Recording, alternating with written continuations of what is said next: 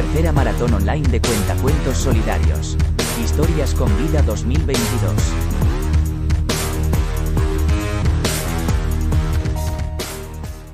Inés y yo vamos a leer un cuento de Arnold Lovell que se titula El viaje. Había una vez un ratón que quería visitar a su mamá, así que se compró un coche y se dirigió a casa de su mamá. Condujo y condujo y condujo hasta que el coche se rompió. Pero al lado de la carretera había una persona que vendía Patines. Así que el ratón se compró un par de patines y se los puso, Patino y patino y patino. hasta que las ruedas se soltaron. Pero resulta que había una persona al lado de la carretera que vendía, Botas. así que el ratón compró unas botas y se las puso.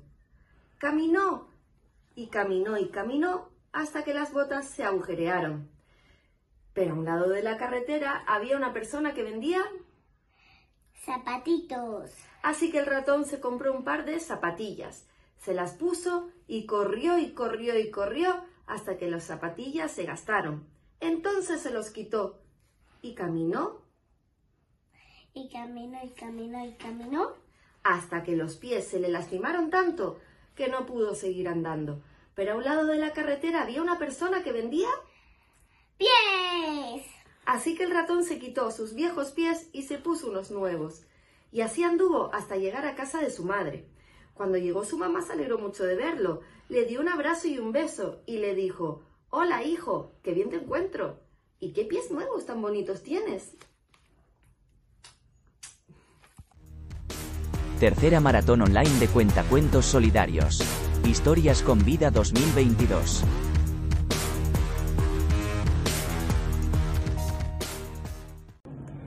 Buenas tardes amigos, amigas, en esta nueva edición del Maratón de Cuentacuento.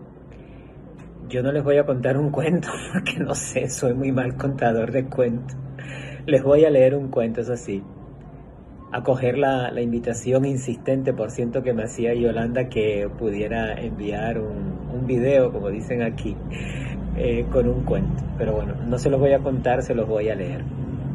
El cuento es un cuento tradicional que nos viene de la zona del, del, Orinoco, ese gran río que atraviesa Venezuela, y es de la tribu de los Guaraos, ¿no? la cultura indígena. Se titula El dueño de la luz y dice así. En un principio, la gente vivía en la oscuridad. Los Guaraos buscaban yuruma en tinieblas y solo se alumbraban con candelas que sacaban de la madera en ese entonces no existía el día ni la noche. Un hombre que tenía dos hijas supo que había un joven dueño de la luz. Llamó entonces a su hija mayor y le dijo, Hija, ve dónde está el joven de la luz y me la traes. Ella tomó su mapire, es decir, su canasta, y partió. Pero encontró muchos caminos por donde iba y tomó el que la llevó a la casa del venado. Allí conoció al venado y se entretuvo jugando con él. Luego regresó donde su padre, pero no traía la luz. Entonces el padre resolvió enviar a la hija menor. Hija, ve dónde está el joven dueño de la luz y me la trae. La muchacha tomó el buen camino y después de mucho andar llegó a la casa del dueño de la luz. Vengo a conocerte, le dijo, a estar contigo y a obtener la luz para mi padre. Y el dueño de la luz le contestó, te esperaba, ahora que llegaste vivirás conmigo. El joven tomó una caja, el toro toro, que tenía a su lado, y con mucho cuidado la abrió. La luz iluminó sus brazos y sus dientes blancos, y también el pelo y los ojos negros de la muchacha. Así ella descubrió la luz, y el joven, después de mostrársela, la guardó. Todos los días el dueño de la luz sacaba de su caja y hacía la claridad para divertirse con la muchacha. Así pasó el tiempo, jugaban con la luz y se divertían continuamente, hasta que por fin un día la muchacha recordó que tenía que volver con su padre y llevarle la luz que había venido a buscar. El dueño de la luz, que ya era su amigo, se la regaló. Toma la luz, así podrás verlo todo. La muchacha, muy contenta, regresó donde su padre y le entregó la luz encerrada en el toro toro. el padre tomó la caja, la abrió y la guindó en uno de los troncos que sostenían el palacito. Los rayos de luz iluminaron el agua del río, las hojas de los mangles y los frutos del merey. Al saberse en los distintos pueblos del delta del Orinoco que existía una familia que tenía la luz, comenzaron a venir los guaraos a conocerla. Llegaron en sus canoas desde el caño Araguabici, del caño Mánamo y del caño Macuro. Canoas y más canoas llenas de gente y más gente. Llegó un momento en que el palacito no podía ya soportar el peso de tanta gente maravillada con la luz. Y nadie se marchaba porque no querían seguir viviendo a oscuras. Porque con la claridad la vida era mucho más agradable. Por fin el padre de las muchachas no pudo soportar más a tanta gente dentro y fuera de su casa, que decidió, voy a acabar con esto, dijo. Si todos quieren la luz, allá va. Y de un fuerte manotazo rompió la caja y lanzó la luz al sol. El cuerpo de la luz voló hacia el este y la caja hacia el oeste. El cuerpo de la luz se hizo sol y de la caja en que la guardaba, del toro toro, surgió la luna.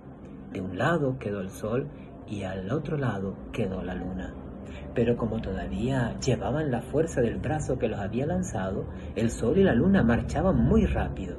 El día y la noche eran muy cortos y amanecía y oscurecía una y otra vez a cada rato. Entonces el padre le dijo a la hija menor, tráeme una tortuga morrocoy pequeña. Y cuando tuvo en sus manos al morrocoy, Esperó a que el sol estuviera sobre su cabeza y se lo lanzó diciendo, toma este morrocoy, es tuyo, te lo regalo, espéralo. Desde ese momento, el sol se puso a esperar al morrocoy y al otro día, cuando amaneció, el sol iba poco a poco, como el morrocoy, como anda hoy en día, alumbrando hasta que llega la noche. Y colorín colorado, este cuento se ha acabado. Buenas tardes, saludos a todos y a todas. Chao. Tercera maratón online de Cuentacuentos Solidarios. Historias con Vida 2022.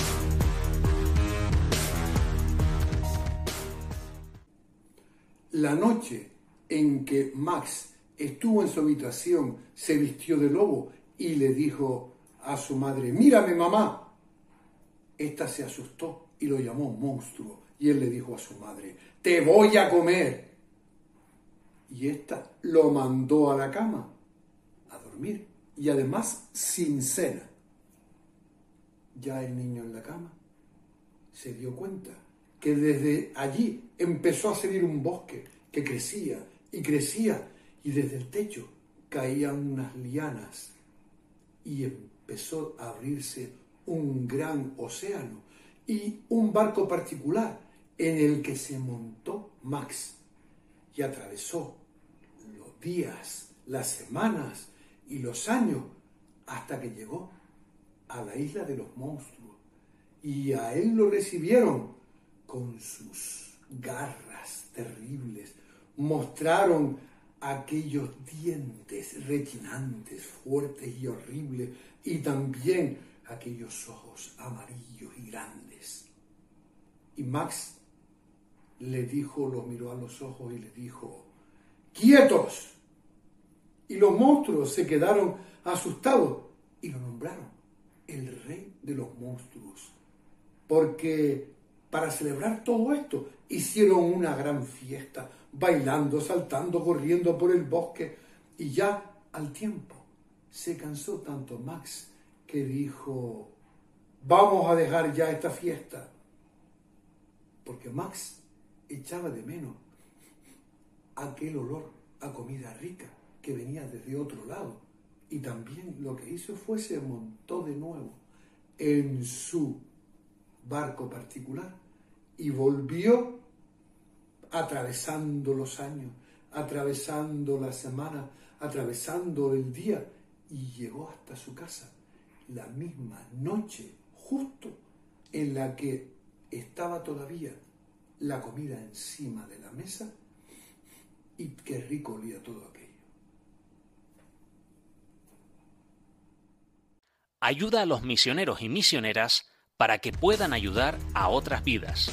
Realiza tu donativo al Visum 04232. Colabora.